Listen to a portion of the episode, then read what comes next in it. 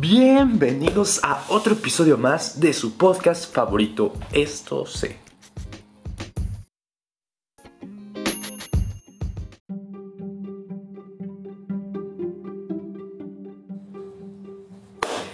Muy bien, el episodio del día de hoy hablaremos de un tema que ya hemos venido trabajando a lo largo de este podcast.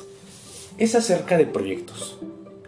Bueno, en este tema ya sabemos qué es, ya sabemos algunas de sus características, en dónde los podemos aplicar y algunos de, de los autores, de las personas que han ayudado a moldear la idea de proyectos.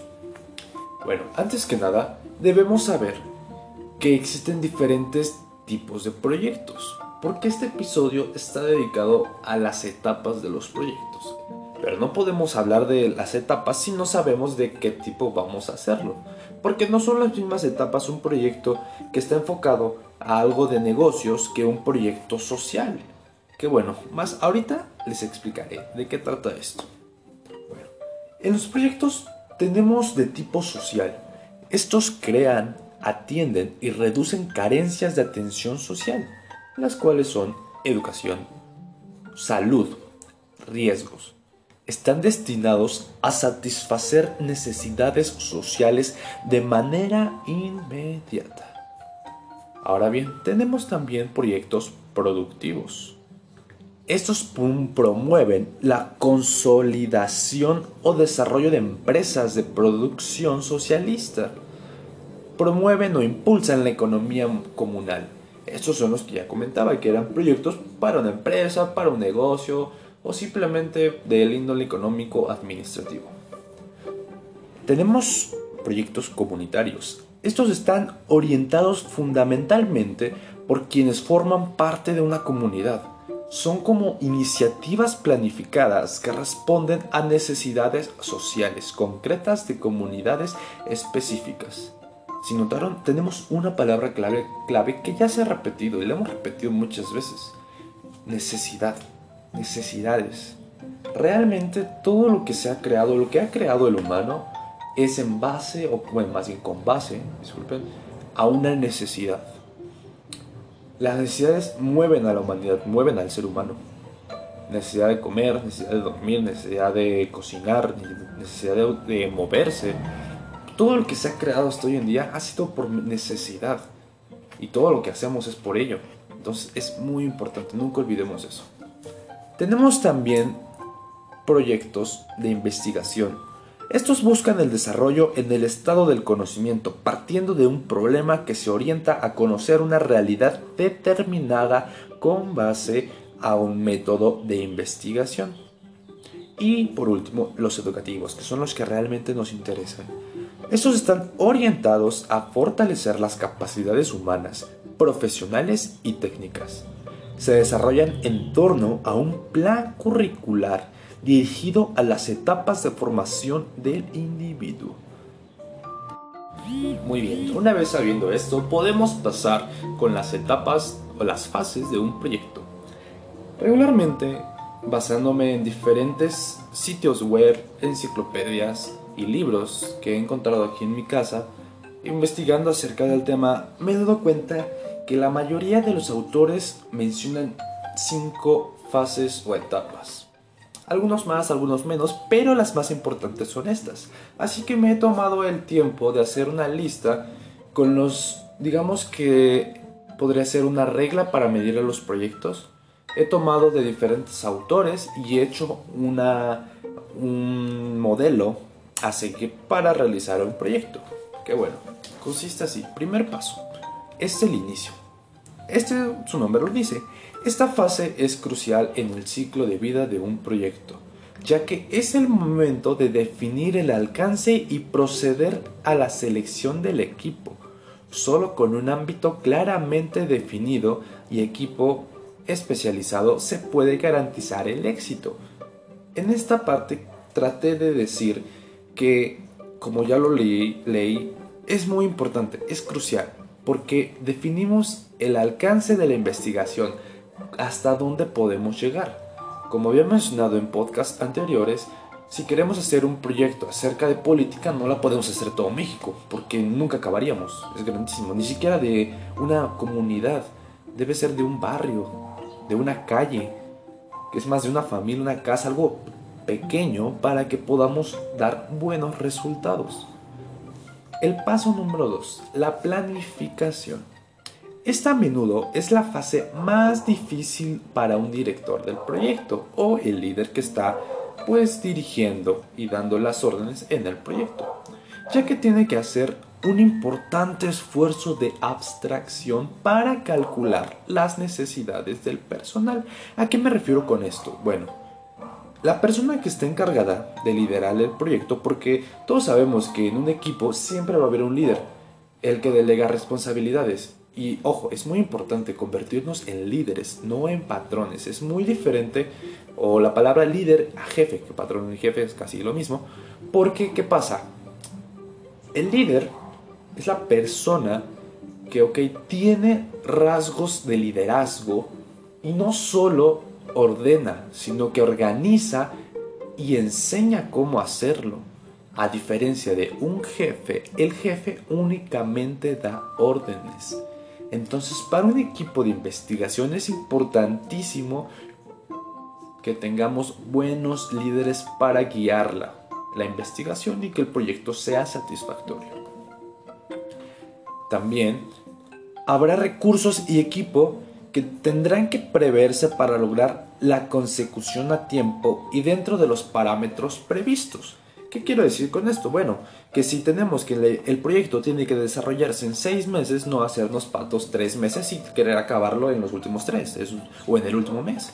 Entonces recuerden que un proyecto lleva tiempo, lleva porque estamos estudiando fenómenos sociales, fenómenos que no controlamos. Si fueran proyectos de índole científica, bueno, no importa si lo hacemos hoy o mañana, el resultado sabemos que será el mismo a menos que te metas con condiciones atmosféricas o diferentes cosas que el humano no controle, a eso voy. Entonces, es muy importante tener en cuenta el tiempo del proyecto, porque todos los proyectos, como ya lo habíamos mencionado, tienen un tiempo específico, tres meses, seis meses, un año, no sé, dependiendo. Punto número 3, la ejecución. Con base en la planificación, o sea, el punto 2, habrá que completar actividades programadas con sus tareas y proceder a la entrega de productos inmediatos. ¿Cuáles son los productos inmediatos en nuestra carrera? Bueno, los productos inmediatos son las encuestas, entrevistas que realizamos, gráficas, interpretación de datos, todo ese tipo de cosas y datos que nos arrojaron para responder a la hipótesis inicial. Es importante velar por una buena comunicación en esta fase para garantizar un mayor control sobre el proceso y los plazos y los datos.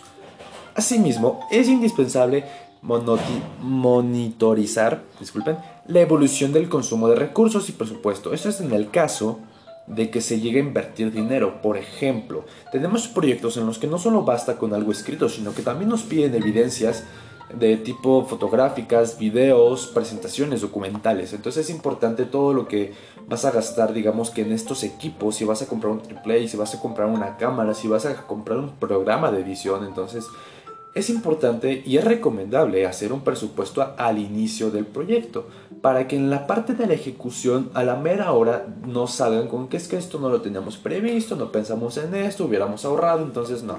Es importante hacer un presupuesto en el caso de que se llegase a gastar algo.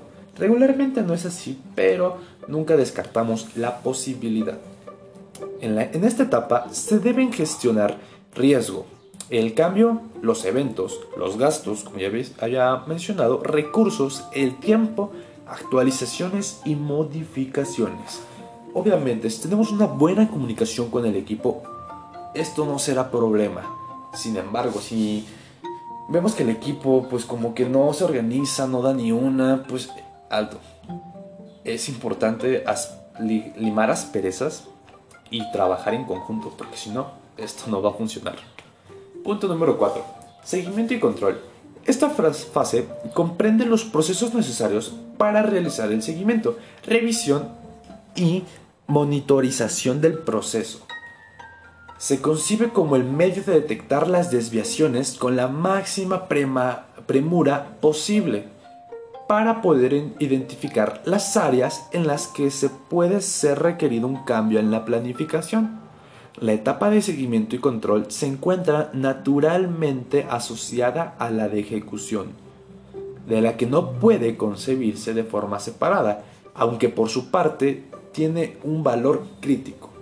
En esta fase podremos llamarla también como el análisis de los datos, interpretación de datos. Ok, hicimos las encuestas, todos los este, cuestionarios, ya tenemos respuestas, falta analizarlas. Y aquí es el momento en el que el equipo se debe sentar, y si no bien sentar, organizar, para ver qué nos arrojan estos datos. Porque, ok, tenemos encuestas, tenemos entrevistas, tenemos videos, audios, pero ¿qué nos quiere decir todo esto?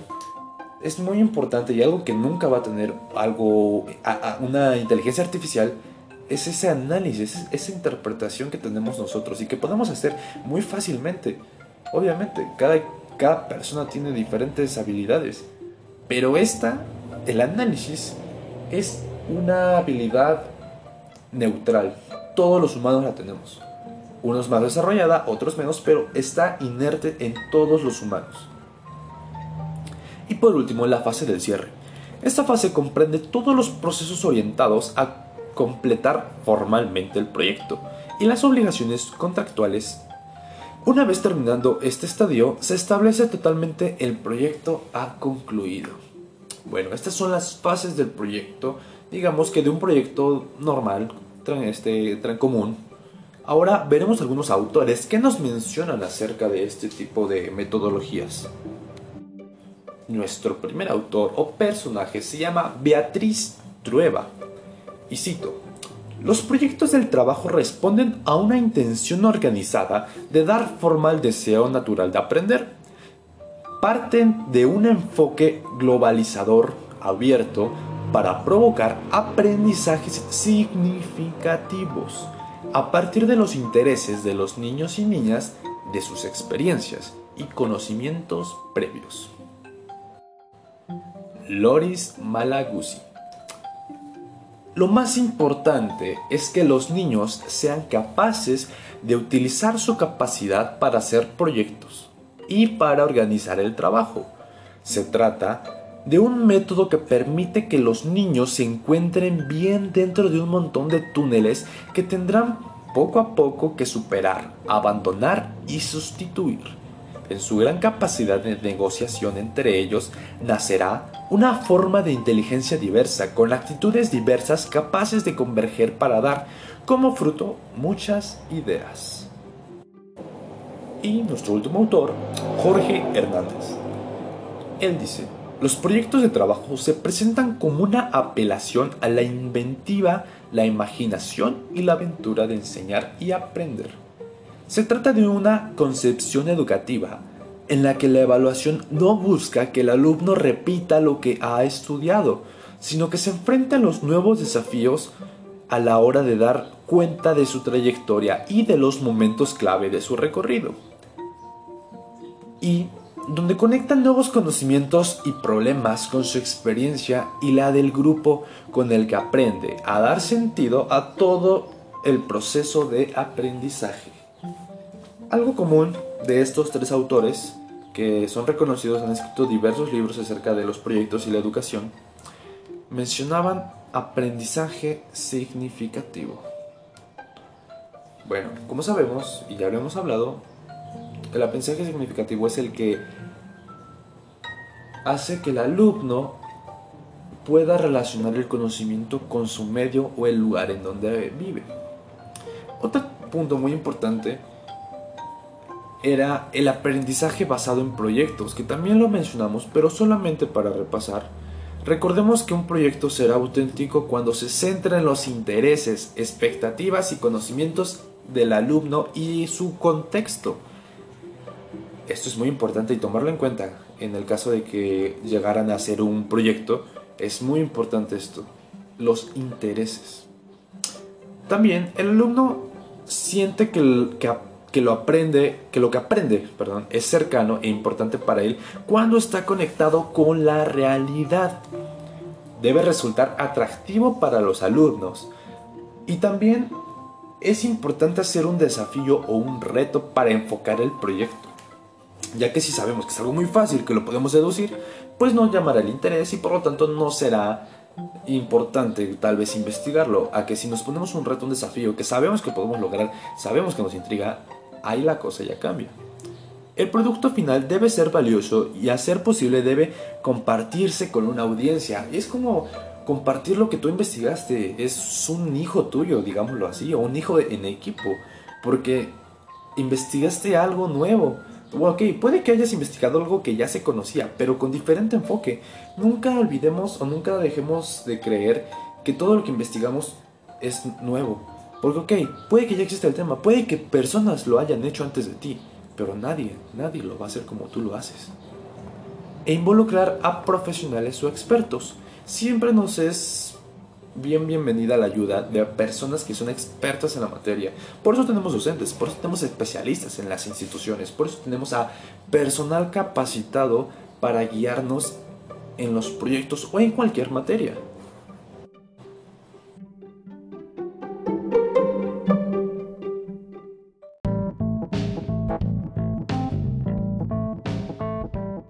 Y bueno, esto ha sido todo por el episodio del día de hoy. Recuerden que nos encuentran en Spotify como Esto Sé. Y muchas gracias a todas las personas que nos han escuchado y que nos han dado tanto apoyo a este, a este podcast enfocado en la educación. Muchísimas gracias, de verdad, se les agradece demasiado. Y recuerden, no salgan de sus casas si no es necesario. El coronavirus es real. No se dejen guiar por noticias falsas, información falsa. Así que cuídense mucho y que la fuerza los acompañe. Hasta la próxima.